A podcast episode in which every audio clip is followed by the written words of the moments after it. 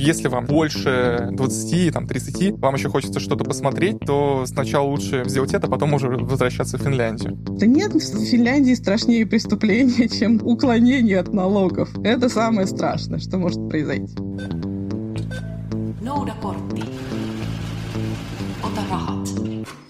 Привет, это подкаст Тинькофф журнала «План Б», в котором мы ищем идеальное место для жизни. Меня зовут Марта Долгополова. А я Илья Иноземцев. Очень бодро ищем идеальное место для жизни. Мы уже рассмотрели 8 стран, сегодня поговорим о 9 и в нашем плане еще столько же и даже чуть больше. Подписывайтесь на нас, если еще не подписались, и рассказывайте о нас всем, кто подумывает сменить место жительства или ищет его прямо сейчас. А все, кто уже переехал, запишите, пожалуйста, войс о вашей жизни в новой стране через наш телеграм-бот, ссылку на который мы оставили в описании. Мы слушаем все истории и уже планируем бонусные выпуски с вашими рассказами.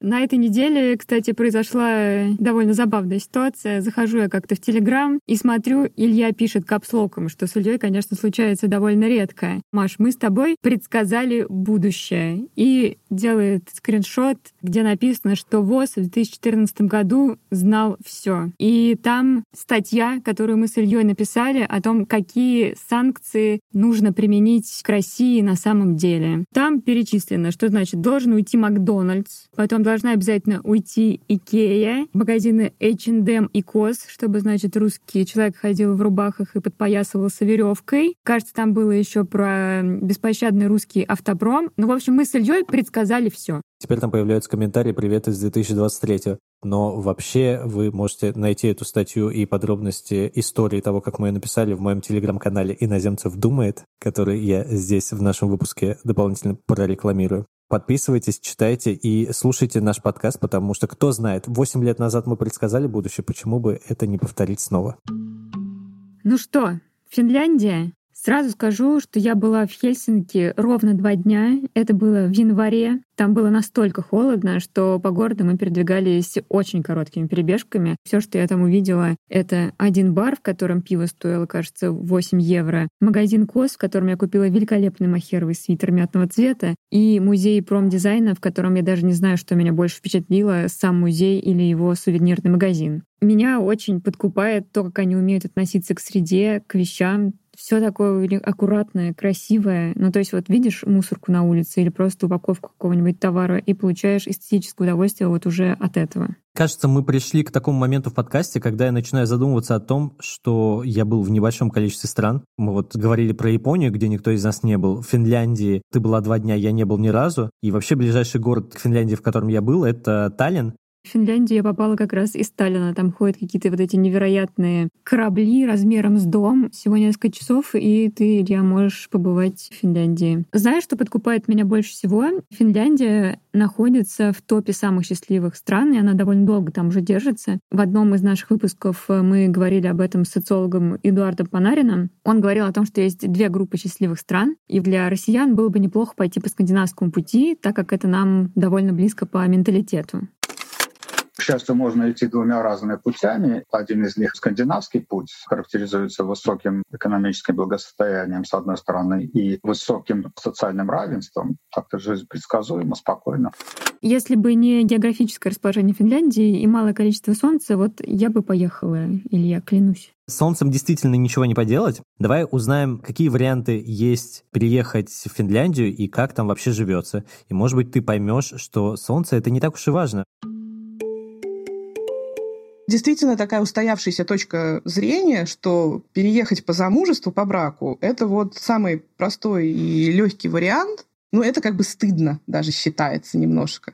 Эта героиня решила остаться анонимной, но у нас есть право озвучить ее альтер который звучит как Тамара или Russian Wife in Finland. Она ведет одноименный телеграм-канал, где рассказывает про опыт иммиграции по замужеству, и со своим будущим мужем Тамара познакомилась почти 7 лет назад и ради переезда оставила налаженную жизнь в России. Мы поженились в Финляндии. Я приехала по обычной визе С, туристической. Это все происходит в кавычках в мэрии. Женщина прекрасная, которая вела церемонию, зачитывала длинную речь. Я потом говорила «да». Говорила она на финском, я ничего не понимала, под чем я там расписалась. Получили брачный сертификат, и с ним поехали в Петербург подавать все документы на ВНЖ. Тогда это стоило подача на вид на жительство на первый 470 евро. У меня такая классическая схема. Первый вид на жительство на один год. Затем через год подаем на продление, если сохраняются основания. Это 160 евро. Второй вид на жительство мне выдали на 4 года. Затем я получила через 4 года постоянный вид на жительство. Тоже 160 евро подача заявления на него. И сразу же после получения постоянного я подала на гражданство. Заявка стоила 460 евро. Заявление на гражданство у меня рассматривалось около года, и вуаля. Теперь я ну, могу сказать, что процесс, так скажем, легализации окончательно завершен. Я уже гражданка двух стран. Радуемся, но не от всего сердца. Обратная сторона переезда по браку в плане работы и карьеры, скорее всего, придется начинать все заново. Я порядка 15 лет в России работала в своей профессии. Это была очень любимая работа. В эмиграции я приняла решение, ну, раз я уже на новом месте, значит, и давайте интегрироваться в новое место, а не держаться за работу в России. Передо мной миллион новых возможностей. В общем-то, и возраст в этом плане вообще не является в Финляндии проблемой. Тут хоть в 50 лет, хоть в 60 получая новую профессию. Когда переезжает эмигрант, ну вот, например, я, да, по браку, и он безработный, есть три года, в течение которых он может воспользоваться своим правом на государственную помощь в интеграции. Он идет на биржу труда, Тоймисто это называется, встает там в кавычках на учет, говорит, что работу-то я все равно не найду, работать хочу, но все равно не найду, у меня еще финского языка нету. И биржа труда отправляет его на интеграционные языковые курсы бесплатно. В течение этого периода эмигрант получает пособие по безработице, плюс еще маленькую надбавку за учебу. Это пособие сейчас равняется порядка 36 евро в рабочий день. В месяц это выходит порядка 550-580 евро в месяц, в зависимости от налога. С него же снимается еще налог, а налог зависит и от муниципалитета, в котором ты живешь, и от твоего возраста, и от состава семьи и всего прочего. Что на эти деньги может один человек? Только поесть и купить проездной на автобус. То есть арендовать в столичном регионе квартиру я за эти деньги не могу вообще никак. Вот я люблю, конечно, когда к людям в стране относятся с заботой. Ну, то есть понятно, что квартиру не снять на это пособие, но, с другой стороны, какой-никакой, но минимальный базовый доход есть. И если переезжаешь по браку, то жить скорее тебе и так есть где, но чтобы полностью не зависеть от партнера, какие-то карманные деньги вот на шпильке тебе все равно падают. И мне вот еще очень сильно понравился срок — три года. Кажется, за это время можно и правда и язык выучить до какого-то приличного уровня, и найти свое место в обществе. Я вот э, когда рассматривал работу за рубежом, то я смотрел на Хельсинки как на благоприятную среду, где и на английском говорят, и технологичных компаний много. Немного новостей из европейского мира карьер. Моя подруга вышла на работу в Нидерландах, где она одна из немногих, кто не говорит на местном языке. И вот на одной из совместных планерок все решили переключиться на голландский, потому что все такие посмотрели друг на друга и поняли, что на голландском не говорит лишь один новый сотрудник. С одной стороны, я думаю, что это, ну да, стимул быстрее влиться в среду, с другой, ну как-то это, знаешь, не по-товарищески. Я подумал о том, что в российских больших компаниях мне вообще сложно представить иностранцев,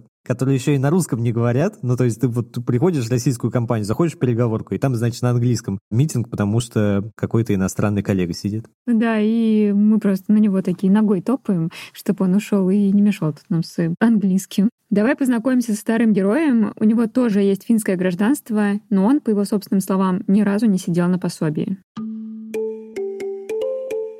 Я считаю, что эта страна идеально подходит для тех, у кого есть дети, кто уже, в принципе, много чего посмотрел в этом мире, и просто осесть здесь и, скажем, наслаждаться жизнью в тишине и в уюте. Это Тимур Арифулин. Он вместе с женой живет в финском городе Эспа и работает UX-дизайнером. Однако иммигрантский матч в его жизни случился не сразу.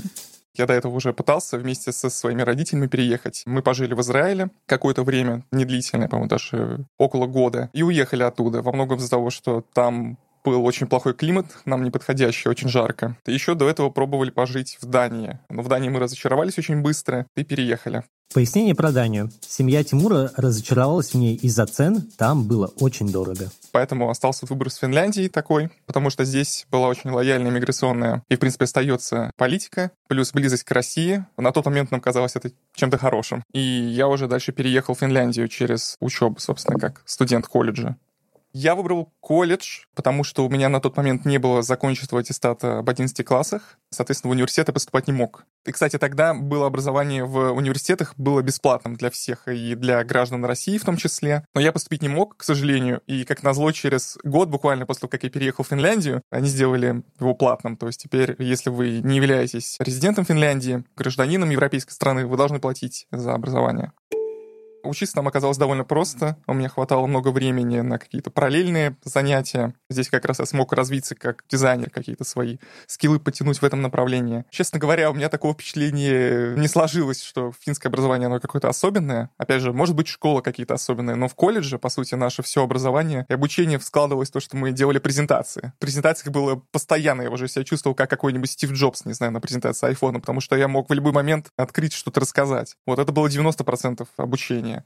Хорошие моменты были то, что каждый год практически, всего было три года обучения, и каждый год мы могли поехать на практику за границу. И даже два раза нам оплачивали вот эту практику. То есть они помогли найти компанию. И я вот, например, э, уезжал в Голландию и какое-то время там пожил, два месяца практически. После этого у меня был выбор получить вид на жительство по поиску работы его дают на год или на два. Но мне повезло, потому что я работу еще нашел во время обучения. Когда вы переезжаете как студент, во всяком случае так было раньше, вам давали вид на жительство категории «Б». Соответственно, год, прожитый по данному виду на жительство, приравнивается за полгода. Получается, прожив в Финляндии по факту три года по студенческому виду на жительство, я прожил всего полтора. Значит, для гражданства мне нужно было еще где-то насобирать три с половиной года, соответственно, где-то по работе, например. Это все плюсуется. Соответственно, я нахожу работу, сдаю экзамен и подаю на гражданство. И рассмотрение раньше оно где-то занимало, ну, полгода.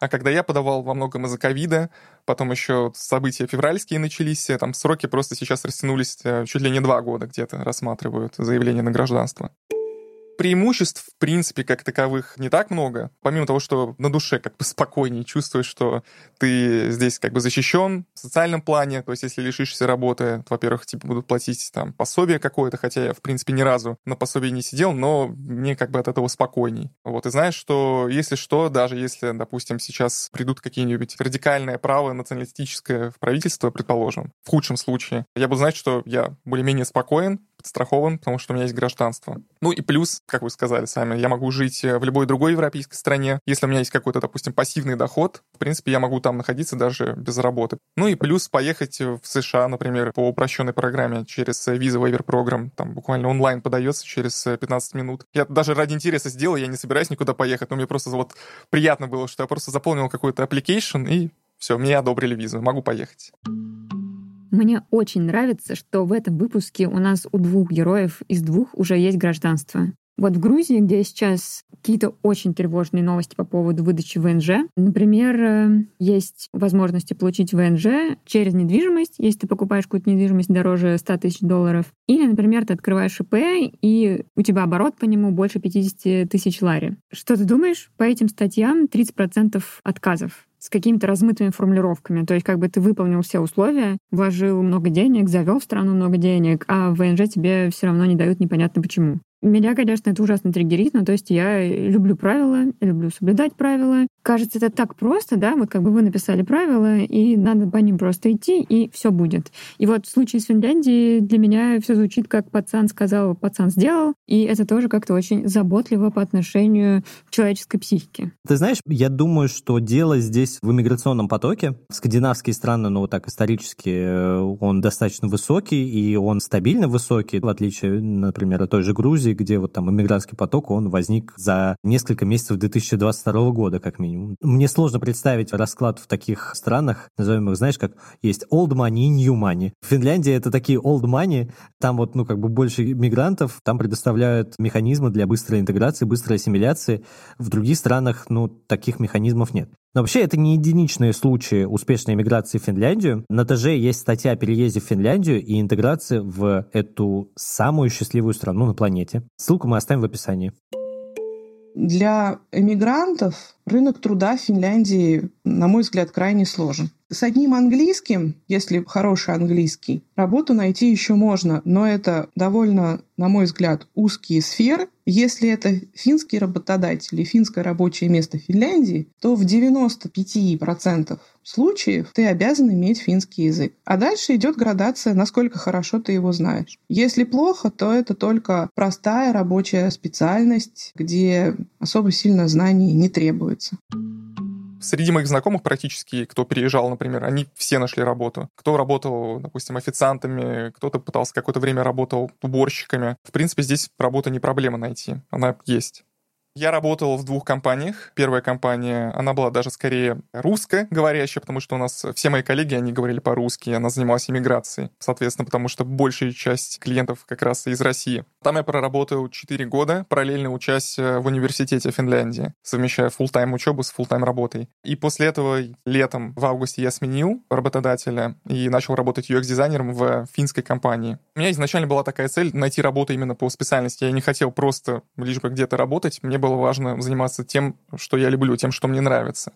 Собеседований у меня было очень много. В Финляндии вообще принято, я так понял, проводить много собеседований. Бывало, например, я прохожу там пятое собеседование, и мне говорят, извините, вы нам не подошли. Я понял, что здесь это, в принципе, нормальная практика. Нужно говорить очень много, просто с разными людьми и буквально об одном и том же. В Финляндии все практически работодатели, они поначалу не отправляют просто дефолтное письмо, как бы извините, по такой-то, по такой-то причине вы нам не подходите. Потом ты им пишешь, скажем, с просьбой развернуто объяснить, почему я именно вам не подхожу. И они все мне прям такие телеги а, гигантские просто. Вот здесь то-то не то, здесь то-то не то. Где-то не нравилось там мотивационное письмо. Где-то вот им не подходил мой опыт. Где-то они, допустим, какие-то комментарии в мое портфолио говорили. Соответственно, я через все это проходил, и вот мне повезло найти работу, которая, в принципе, меня устраивала. Вот у меня есть история про поиск работы в Финляндии. Я обычно начинаю искать что-то, отталкиваясь от тех компаний, чьими услугами я и так пользуюсь. И в Риге, как и в Таллине, например, очень популярен сервис доставки Volt. Вот я и решил туда подать свое резюме. Обычно у меня там воронка поиска вакансий, там сотни откликов я оставляю, все это в табличке фиксирую. Я еще пишу HR-менеджер в LinkedIn, если они указаны в контактах, ну, для того, чтобы более эффективно вот как с этой воронкой работать. И так получилось, что из Volt мне ответили. Пришло огромное письмо с историей компании, со всеми плюшками, которые они предоставляют, соцпакет, подробный план по собеседованиям, и их там для успеха нужно пройти три собеседования плюс финальное обсуждение обсуждение тестового с руководителем. Ну, то есть в конечном итоге там 4 интервью нужно было пройти. И вот я такой воодушевленный, подключаюсь на первое интервью с HR, который выступает таким волнорезом. После этого интервью, ну, буквально меня быстро очень отключили от дальнейшего процесса, причин не написали. Ну, вернее, знаешь, пришла такая стандартная отбивка. Спасибо вам за потраченное время, вы очень сильный кандидат, но нам вот по душе другие. Вот, и я просто расстроился, потому что я реально, мне кажется, я больше времени потратил на то, чтобы прочитать все эти документы, посмотреть на эти все процессы, чем у меня вот общение с компанией проходило происходило. Илья, хочу выразить тебе свое восхищение. 100 откликов, поиск работы на холодном рынке. То есть я думаю даже, что если эти собеседования не приводят тебя к цели, то есть ты не получаешь работу, то в любом случае это какой-то колоссальный опыт. У меня вот такого опыта ноль, и я очень боюсь вступать на эту дорожку, поэтому, я, конечно, с большим удовольствием слушаю вот эти твои истории про приключения на рынке труда. Вообще интересно узнать про уровень зарплат в Хельсинки. Давайте посмотрим зарплаты на моем любимом сервисе Glassdoor. И вот э, несколько должностей в сравнении с Москвой. Допустим, продукт менеджер UX-дизайнер и, к примеру, контент-менеджер. Продукт в Хельсинки получает в среднем 4000 евро. Это 320 тысяч рублей по нынешнему курсу. А в Москве в среднем э, продукт менеджер получает 200 тысяч. Дальше я сразу буду переводить в рубли. Вот UX-дизайнер, он получает в Финляндии чуть больше 300 тысяч рублей, а в Москве в Glassdoor показывает почти в два раза меньше, около 160 тысяч рублей. Контент-менеджер в Хельсинки получает примерно столько же, сколько и дизайнер, то есть примерно 300 тысяч рублей, а в Москве в среднем 90 тысяч рублей. Даже с оговорками и погрешностями в Финляндии получаются гораздо выше зарплаты у специалистов. В Финляндии как будто чуть больше ценят контент-менеджеров, чем в Москве. И, опять же, здесь в Финляндии есть еще такая вещь, что здесь нет большой разницы между разными профессиями. Например, если вы работаете водителем автобуса или, там, допустим, программистом, у вас не будет огромной такой пропасти в доходе. То есть э, и водитель автобуса, и там, программист смогут э, позволить себе качественный уровень жизни. Конечно, во многом это зависит от э, региона, но, в принципе, так везде в стране. Не знаю, здесь тоже такое есть устоявшееся мнение, что в Финляндии очень развит work-life balance. И вот здесь правда, потому что работодатель никогда не наседает, всегда спрашивает, там, сколько тебе хватит на выполнение этой работы, как там ты себя чувствуешь. Главное, чтобы я там, скажем, не думал только о работе, а мне хватало еще времени на свою личную жизнь, на какие-то хобби, и все это совмещать. У меня начал дергаться глаз немножко от такой заботы, поэтому давайте не будем это комментировать и перейдем к горяченькому, к налогам тема с налогами, мне кажется, только вот сейчас более-менее разобрался, как это все устроено, потому что в Финляндии, наверное, вы знаете, что здесь прогрессивная система налогообложения, то есть ваша налоговая ставка увеличивается, э, если увеличивается ваш доход. Там есть несколько, скажем, таких интервалов. Например, если вы зарабатываете от 0 до 19 тысяч евро в год, то, соответственно, ваша налоговая ставка будет 12,64%. Следующий интервал от 19 тысяч до 29 тысяч, там идет процент 19. Все, что превышает эту сумму, вплоть до 29 тысяч, вы заплатите уже 19%. За счет этого уходит риск того, что вы будете платить больше налогов, больше зарплат у вас будет, но при этом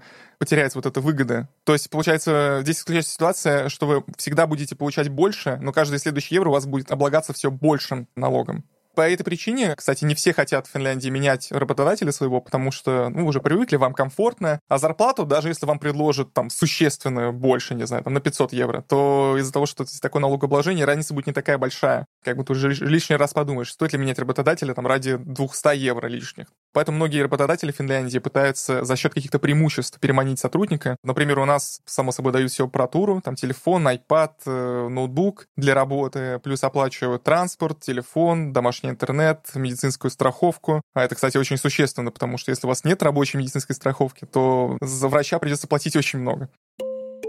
Из удивительных налогов для меня был здесь церковный налог, но он применяется только к людям, которые состоят в официальной общине того или иного толка религиозного. Второй удивительный налог — это налог на телевидение. Раньше его взимали только с тех людей, которые смотрели государственные ТВ-программы, у которых был телевизор. Поэтому как рассказывает мой муж по преданиям. Естественно, все хотели сэкономить, телевизоры прятали или говорили, что они не смотрят госпрограммы. Иногда специально в сервисах вынимали из телевизоров какую-то плату, да, чтобы он вот госканалы не принимал. И показывали, значит, налоговикам справку, что не-не, я же не смотрю. И даже были истории про то, как ходили люди, специально обученные, проверяли, есть ли в домах телевизоры, чтобы народ не уклонялся от налогов. Потому что нет в Финляндии страшнее преступления, чем уклонение от налогов. Это самое страшное, что может произойти. В общем, такая история потом всем надоела, и теперь э, налог на ТВ берется с каждого домохозяйства, просто в добровольно-принудительном порядке. Смотришь там телевизор, не смотришь, никого не волнует. И для физических лиц он составляет порядка 140 евро в год. Еще что было для меня интересно, это налог на автомобиль. Во-первых, при покупке новой машины, значит, ты сразу платишь единоразовый налог, и он уже включен в стоимость автомобиля. Зависит от его веса, выбросов СО2, там еще каких-то параметров. Дальше ты платишь ежегодный налог, и он зависит от топлива, да, на котором твой автомобиль работает. Если машина на бензине, это порядка 200-250 евро в год. Если машина на дизельном топливе, то это порядка 750 евро в год. М-м, налог на телевидение. Готова мириться с налогом на телевидение только в случае, если телевизор есть куда ставить. Истории про то, что кто-то переехал и не смог ничего снять, пришлось стоять в какую-то дикую очередь или бороться там за право аренды. Я таких не слышала никогда, ни разу. То есть все возможно, только что это упирается в личные хотелки и личные возможности. Иногда люди упираются там рогом, мне надо жить исключительно в Хельсинки. Ну окей, они имеют право, но они должны при этом понимать, что платить за эту квартиру они будут намного-намного дороже. Потому что если говорить о Хельсинки, то аренда приличного плюс-минус жилья, однокомнатной, двухкомнатной квартиры, это будет там тысяча-полторы евро в месяц. Чуть подальше от Хельсинки отъехал в ближний конгломерат Эспо.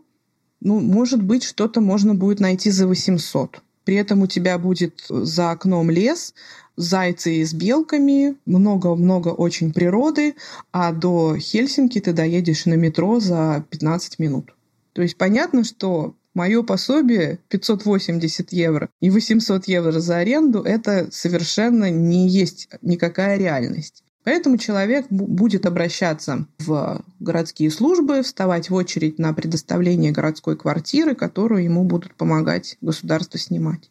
То есть, в принципе, здесь система устроена так, государственной помощи, что под забором с голода, без крыши над головой, ты не помрешь, абсолютно точно. Естественно, если человек переезжает на север или в какие-то в отдаленные районы, да, то ситуация с жильем по ценам совершенно другая. Там, конечно же, дешевле. Ну и плюс, хочешь ты снимать именно в городе или ты готов на жизнь в деревне. Каждому свое.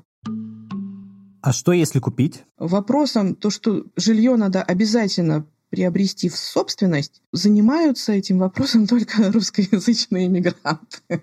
Сами финны, по-моему, в большинстве своем, наверное, 60 на 40 процентов спокойно живут в аренде и вообще не парятся по этому поводу. Если уж и покупают, то это не квартиру, а уже дом или, например, там, ну, дачу. Хотя и дачи многие снимают. Это такой национальная история снять на лето мёкки. Мёкки — это вот там дача такая в уединенном месте, в уединенном лесу, желательно на берегу озера с небольшой сауной, и вот там провести свой летний отпуск, например. Так что с покупкой недвижимости здесь ажиотажа я бы не наблюдала. Возможность купить, естественно, есть. Если ты приобретаешь жилье впервые, это твое первое собственное жилье, и воз, у тебя есть э, возраст, по-моему, там граница 35 лет. Там какой-то вообще супер-мега льготный тариф, пожалуйста. Эмигрантам в возрасте, которые переезжают, наверное, после 40, ближе к 50, уже с этим сложно будет, потому что банк будет смотреть уже и возраст, уже, то есть уже будет другой совершенно ипотечный кредит, плюс не так много впереди рабочего времени, чтобы этот длинный кредит растянуть на, там, на 25 лет или на 30. Вопрос с жильем у меня встал именно о покупке жилья, когда моя супруга, она в тот момент жила в Венгрии, как ее перевести в Финляндию. И я не мог найти ни одного варианта по аренде, то есть чтобы снять какую-то квартиру в аренду. Во-первых, потому что их не так много, а во-вторых, они довольно дорого стоят. Плюс еще есть там свои подводные камни, например, вы должны заключать договор минимум на год. Допустим, если вы раньше съедете там, положенного срока, соответственно, вам нужно будет заплатить из своего депозита. И плюс из того, что, допустим, когда появляются какие-то хорошие опции, то здесь никак в России России. То есть не то, что э, там арендодатель борется за то, чтобы кто-то там снял. Здесь все наоборот. Здесь приходят люди, допустим, там пять человек, и проходит конкурс. И, соответственно, они там выбирают по каким-то причинам, не знаю, фин или не фин, например, или какой у тебя там доход, предположим. По всем этим причинам я решил, что будет отчасти даже выгоднее взять ипотеку и купить свою собственную квартиру. Опять же, потому что я буду платить не просто кому-то, а выплачивать свою собственную недвижимость. На тот момент, когда я брал ипотеку, ставка была маленькой, 0,6 она была. Здесь ставка формируется, опять же, из двух факторов. Есть э, ставка самого банка, есть еще Ебрибор, который меняется. Как раз сейчас он вырос довольно существенно относительно того, что было раньше. То есть прошлые 10 лет она была минусовая. То есть, по сути, вы вообще не должны были платить за Евробор, у вас была только банковская ставка. Но сейчас в марте вот у меня был перерасчет, и у меня теперь 4,4%. Но, к счастью, я практически все выплатил. Мне осталось совсем чуть-чуть. Вот, затянуть пояса, и все. Кстати, когда вы покупаете жилье в Финляндии, вы не покупаете на самом деле жилье, вы покупаете акции. То есть э, любой кооператив, допустим, это могут быть несколько домов или один дом, это, по сути, является там, акционерное общество. Я, скажем, являюсь держателем акций, и у нас там проводятся какие-то собрания, допустим, мы решаем, какие будут у нас, предположим, там ремонты, и, соответственно, голосуем там за мы или против. Допустим, если что-то происходит, допустим, какой-то капитальный ремонт, мы все вместе выплачиваем, наша компания берет кредит в банке на этот ремонт, и мы уже как акционеры просто выплачиваем ежемесячно, либо сразу, кому как удобней. Я вот глянула цены, и они какие-то приятные. Даже в Хельсинки можно купить крошечную студию в районе 100 тысяч евро, а вот если от Хельсинки отъезжаешь в холодину, то за эти деньги можно купить плохонький, но дом. И при этом, как бы я говорю, что цены приятные, а дом плохонький, но на самом деле ты смотришь на вот эти объявления, фотографии, и, скорее всего, тебе нравится то, что ты видишь. То есть все такое ухоженное, опрятное, люди подготовили свою недвижимость к продаже, убрали личные вещи, сделали хорошие фотки. Я как-то рассказывал, по-моему, про жилой фонд в Риге. На самом деле, вот я когда смотрю на объявления, которые здесь есть о продаже или там об аренде квартиры, то здесь меня, наоборот, как-то впечатляют, насколько здесь качественные, красивые, в общем, квартиры, красивые подъезды, вот если тоже походить. При этом в Риге я недавно узнал, что это, наверное, одна из самых дешевых европейских столиц с точки зрения стоимости жилья. Дешевле только в Бухаресте, судя по всему.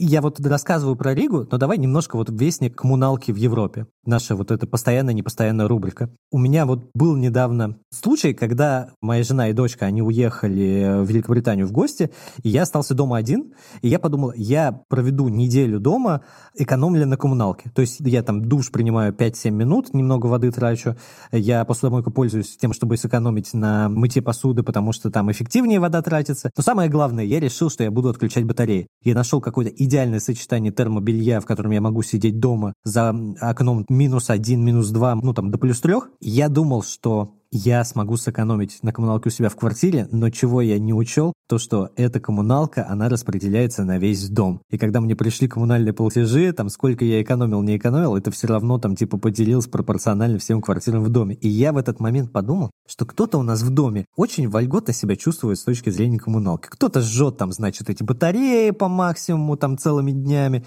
все такое туда-сюда, и потом огромные счета вот эти все приходят. Я вот в этот момент подумал о том, что хм, интересно было бы попасть на собрание жильцов жильцов, и там поднять немножко вопрос с точки зрения того, что типа кто-то хочет больше тратить денег, кто-то не пытается экономить. Я недавно столкнулся как раз с собранием жильцов у нас в подъезде. Были какие-то дебаты на первом этаже, потом даже в какой-то момент телевидение приехало, и я в этот момент выходил э, гулять с собакой, и где-то на рижском местном телеканале я прохожу на фоне эфира со своей собакой пиццей, вот так вот я побывал на своем первом собрании жильцов в Риге. Ничто меня так не пугает, как собрание жильцов и в целом вот объединение людей, вот этих вот рандомных, которые внезапно почему-то оказались живущими в одном месте. Потому что у меня, например, супер травматичный опыт с соседским чатом. Три года я в нем состою, и ни разу у этих людей ничего не получилось, кроме как нарядить елку. Вот. Ну и там постоянно какие-то странные инициативы возникают. То мы елку покупаем, то вентилятор охраннику, то почему-то чиним дверь за свой счет, хотя можно просто заявку в УК оставить. В общем, супер странно. Давай вернемся в Финляндию и узнаем, что же у них все-таки с коммуналкой. По расходам здесь э, ежемесячно нужно платить коммуналку, которая, опять же, состоит из нескольких факторов. Предположим, те же самые кредиты, о которых я говорил, допустим, на ремонт капитальный. Это, опять же, вот берется из банка, и это как бы входит в часть коммуналки.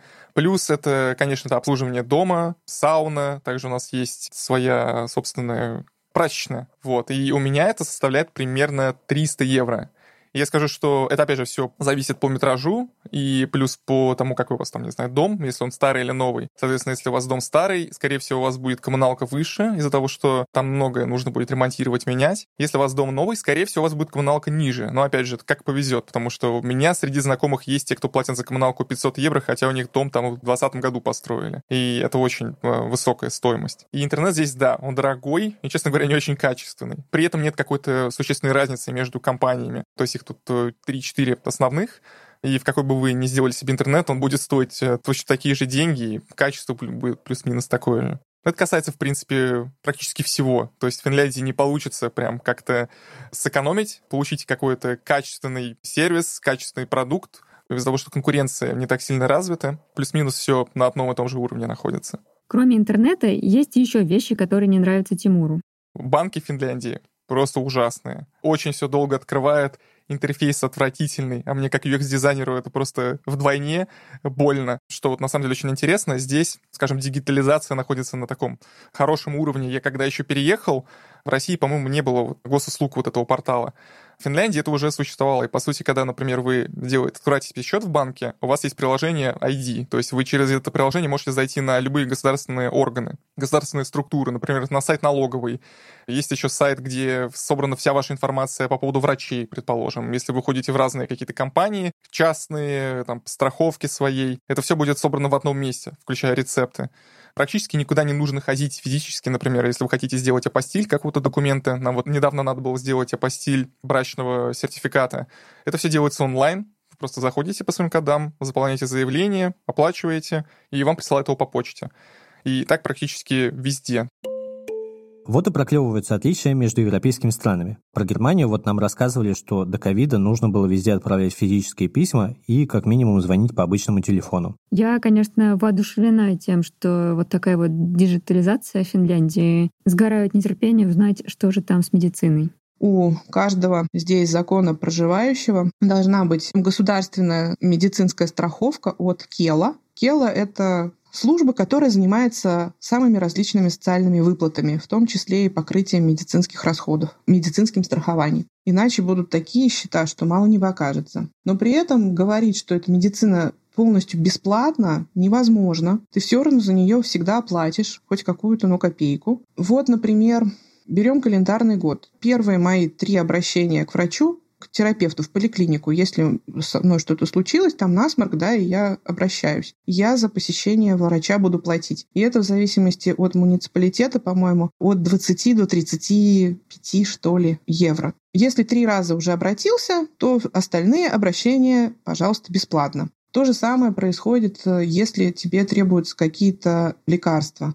То есть, например, там человек страдает от диабета или гипертонии, и ему прописаны лекарства. До суммы примерно в 800 евро человек сам покупает эти лекарства, но с небольшим покрытием от социальной службы Кела. Нельзя вызвать врача на дом, и скорая помощь приедет к тебе только в том случае, если у тебя реальная угроза жизни. То есть вот инсульт случился у человека, вот скорая приедет. А если у тебя температура 39, но ты еще в сознании, то нет, не приедет.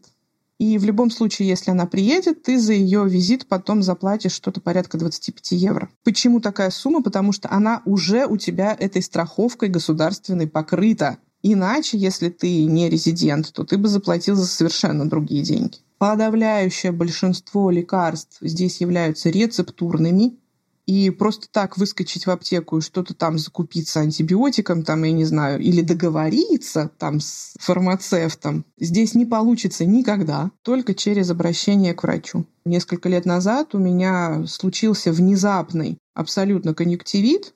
Он развился за буквально пару часов, это была пятница вечер. И развился до такой степени, ну что все, я уже не зрячая. И что, скорая в таком случае не приезжает. Домашние протирки, там, примочки народными средствами мне не помогают. Аптеки уже в это время не работают. А даже если бы и работали, я бы в них ничего не смогла купить самостоятельно, потому что у меня нет рецепта. Поэтому мы грузили меня в машину, ехали за 30 километров в ближайший Пайвистус. Это э, что-то вроде приемного покоя, да, с больницы скорой медицинской помощи, да, когда вот человек с конкретной проблемой туда приезжает отсидеть несколько часов в очереди. Вот, зашла я в кабинет э, к врачу, сказала, мне кажется, у меня конъюнктивит. Он говорит, да, конечно же, вот он, у вас это все понятно. Вот вам, пожалуйста, мазь, счет мы вам пришлем по почте. И за это я заплатила, по-моему, там порядка 37-40 евро. С другой стороны, народ не страдает здесь самолечением, когда сам себе ничего не, про- не может прописать и соответственно, закупиться и есть таблетки по своему собственному усмотрению.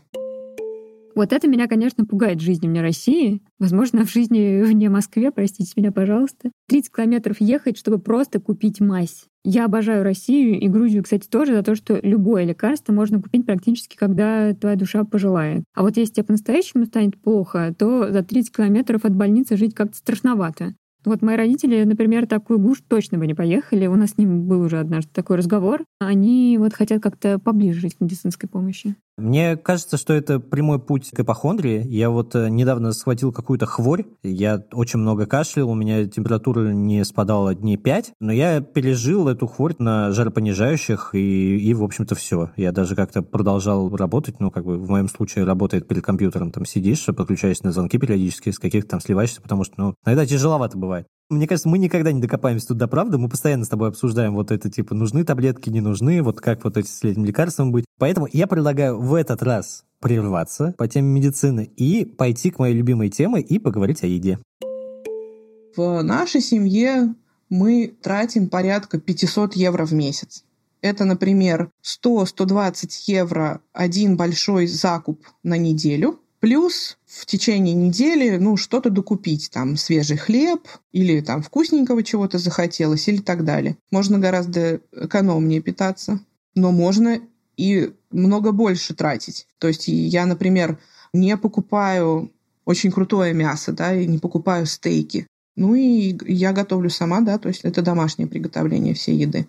Финляндия довольно по пищевым своим продуктам и привычкам близко находится к России, к северо-западу России. Здесь примерно очень базовый рацион, одинаковый. Поэтому мне здесь проще сказать, от чего мне пришлось отказаться, чего я не могу здесь получить и почему я очень сильно скучаю. Это селедка, ее здесь не найти днем с огнем. Финны не умеют в селедку, что ли, я не знаю. Она либо продается уже консервированная в различных маринадах, в том числе сладких, там в горчице, в майонезе, в свекле, еще в чем-то. А вот обычная селедка соленая как бы, она настолько соленая, что ее даже вымачивать бессмысленно. Она тощая, сухая и соленая, что, ну, я не знаю, ну, даже в салат селедка под шубой вот эта соль не перебивается овощами. Поэтому, когда я приезжаю на родину в гости, я, естественно, сразу всем говорю кормить меня.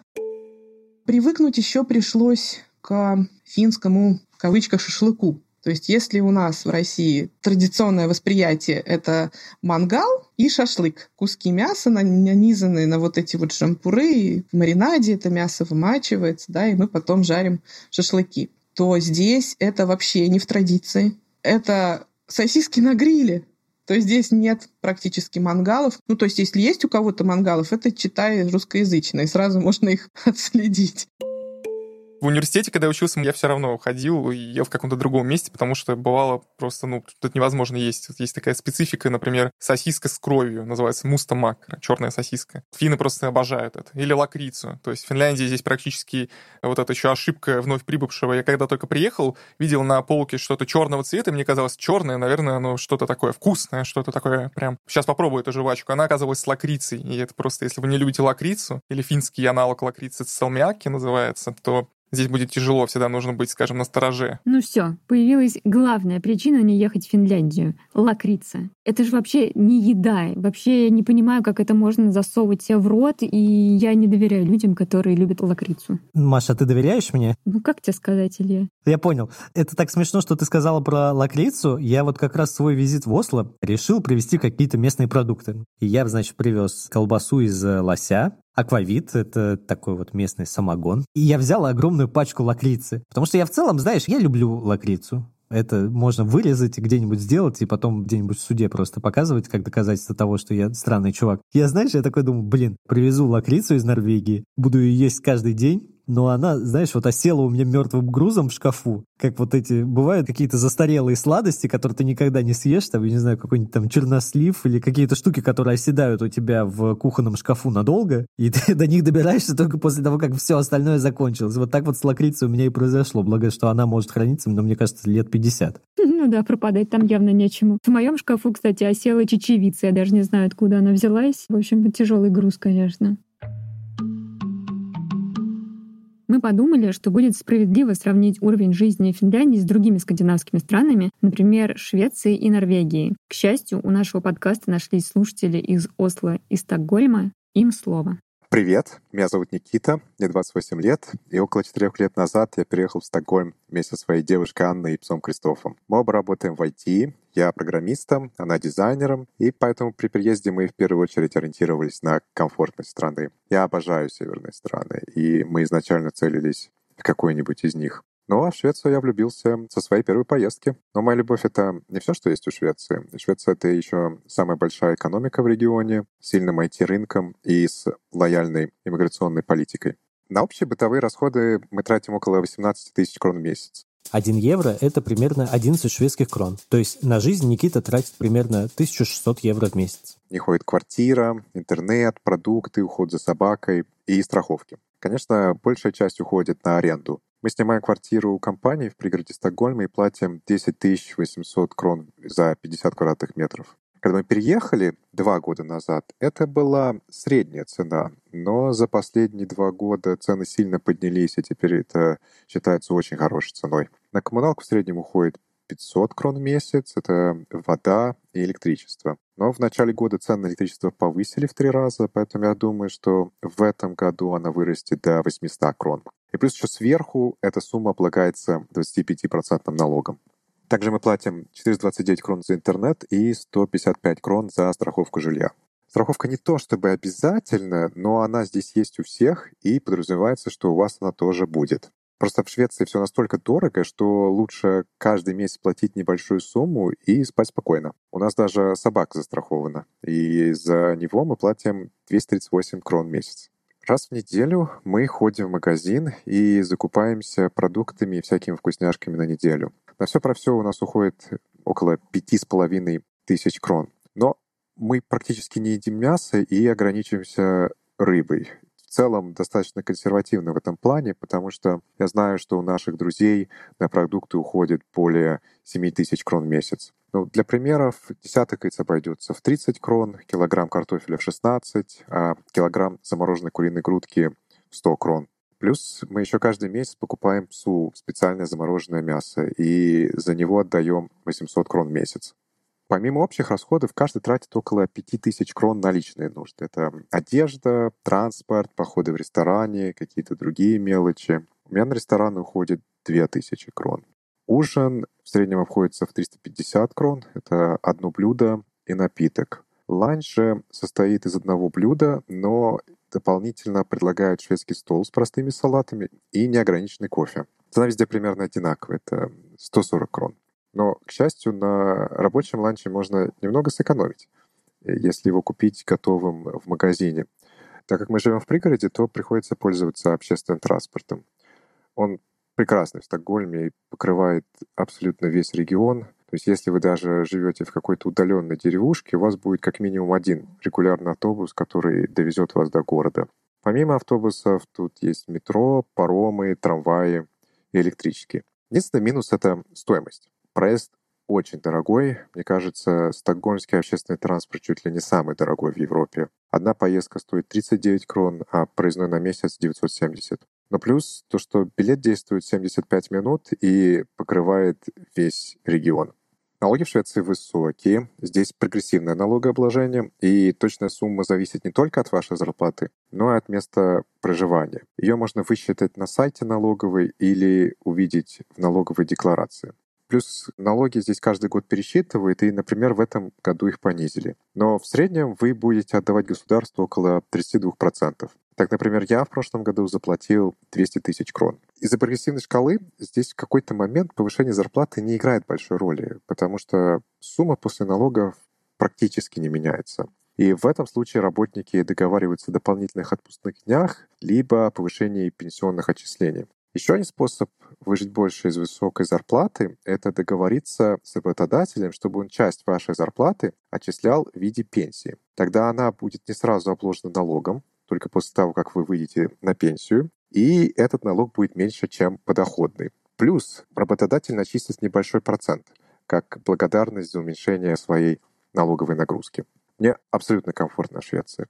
Когда мы только переехали, у меня была тревожность после жизни в Москве, где каждый день это большая гонка. Но постепенно она прошла, потому что в Швеции простая и размеренная жизнь. На работе здесь не задерживаются, нерабочее время не беспокоит, но здесь достаточно сложно получить что-либо здесь и сейчас. Люди много времени проводят на улице, а еще все обращаются друг к другу на «ты» или просто по имени.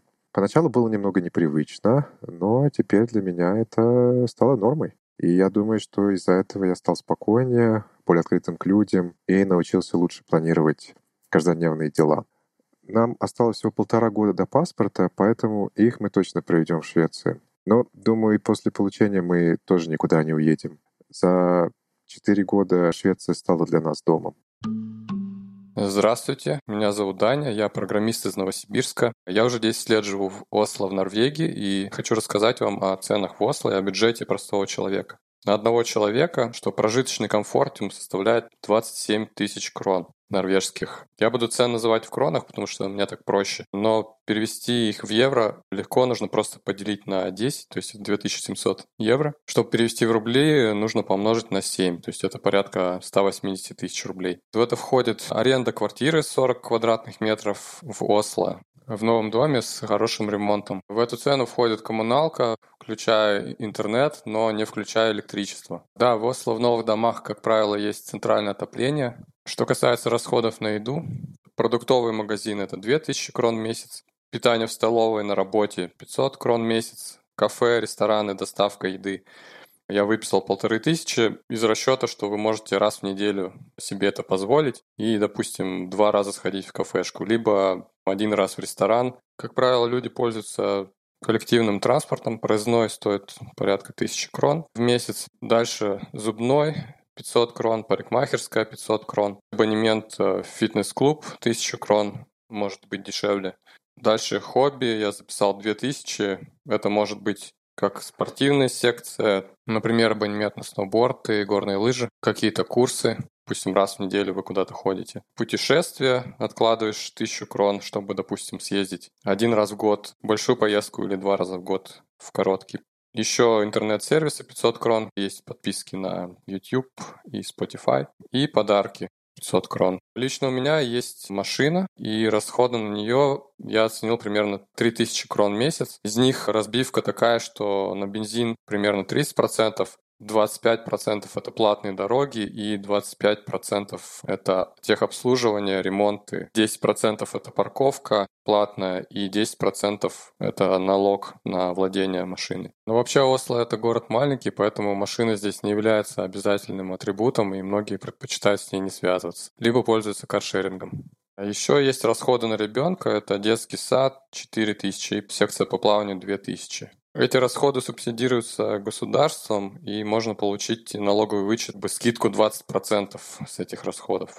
Также государство еще за счет налогов обеспечивает бесплатную школу, среднюю школу, бесплатное высшее образование также есть. Но понятно, что места бесплатные ограничены, как и в России. Также есть государственная медицина. Она не полностью бесплатная, но есть порог, это 3000 крон в год, э, свыше которого расходы берет на себя государство. Э, можно увидеть, что самая большая статья расхода, больше половины, это аренда квартиры. Это можно уменьшить, например, в перспективе, взяв ипотеку. Чтобы все это оплачивать, вам нужен доход, а именно зарплата. Зарплаты здесь э, принято называть сумма в год и до налогов. А шкала налогов здесь прогрессивная, то есть от 20 до 35 процентов налоги. И чтобы покрыть этот э, комфортиум, нужна зарплата 400 тысяч крон в год налог будет 21%, и чистыми остается 26 300 крон. В рублях это около 180 тысяч рублей. И я посмотрел список профессий на сайте статистики официальной. И на самом деле таких профессий немного кто столько получает. Это работник на уличной кухне, ассистент на кухне, посудомойщик прочие помощники. Как правило, зарплаты немножко выше, то есть от 500 тысяч и тогда налог будет уже 24%. Чистыми будет оставаться 32 тысячи крон в месяц, это порядка 220 тысяч рублей. И туда уже входят такие профессии, как уборщик, пекарь, повар, продавец, водитель автобуса, строитель, воспитатель в детском садике. Следующий уровень зарплаты это от 600 тысяч крон в год, налог 25%, и чистыми остается 37 500, в рублях это 260 тысяч рублей. Туда попали такие профессии, как библиотекарь, медсестра, школьный учитель, и многие другие специальности. Что касается IT, допустим, сотрудник техподдержки имеет такую зарплату, и программисты получают тоже от 600 до 900 тысяч. В зависимости от опыта и специальности. Руководители могут получать и миллион крон, у них будет налог 32%, и чистыми остается 56 тысяч крон. В рублях это 400 тысяч рублей. Интересно отметить, что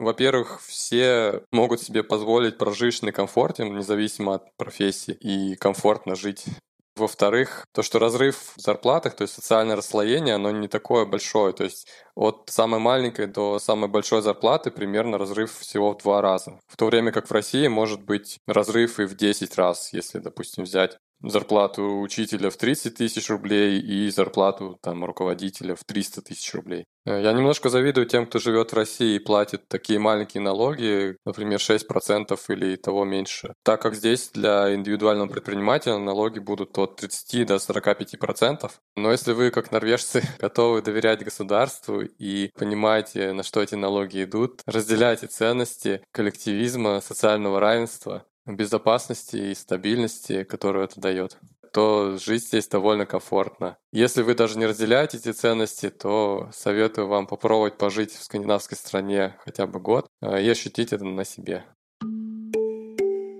Вот я не понимаю, как даже налоговое устройство в скандинавских странах может быть заботливым. Чтобы вместо того, чтобы ты гнался за большой зарплатой, ты договариваешься о дополнительных отпускных днях. Я, кстати, посмотрела, что в скандинавских странах отпуск или сравним с Россией, или даже больше. Например, в Финляндии, если работаешь в компании Дагона, тогда в месяц начисляется два дня. Это 24 дня в году. А если больше года, то два с половиной дня, и это получается 30 дней в году. Маш, это связано с тем, что в скандинавских странах существует концепция так называемого гибкого рабочего времени, который позволяет работникам выбирать свой график работы и даже работать из дома. При этом Скандинавия считается лидером по ведению четырехдневной рабочей недели в плане, что там все больше и больше компаний и экспериментов на эту тему. Но вот конкретно в Финляндии вот это вообще не приживается. Также в Финляндии не прижился безусловный базовый доход, про который мы рассказывали еще в августе 2022 года. Послушайте этот выпуск по ссылке в описании, если еще этого не сделали. Мы за него даже были номинированы на премию «Редколлегия».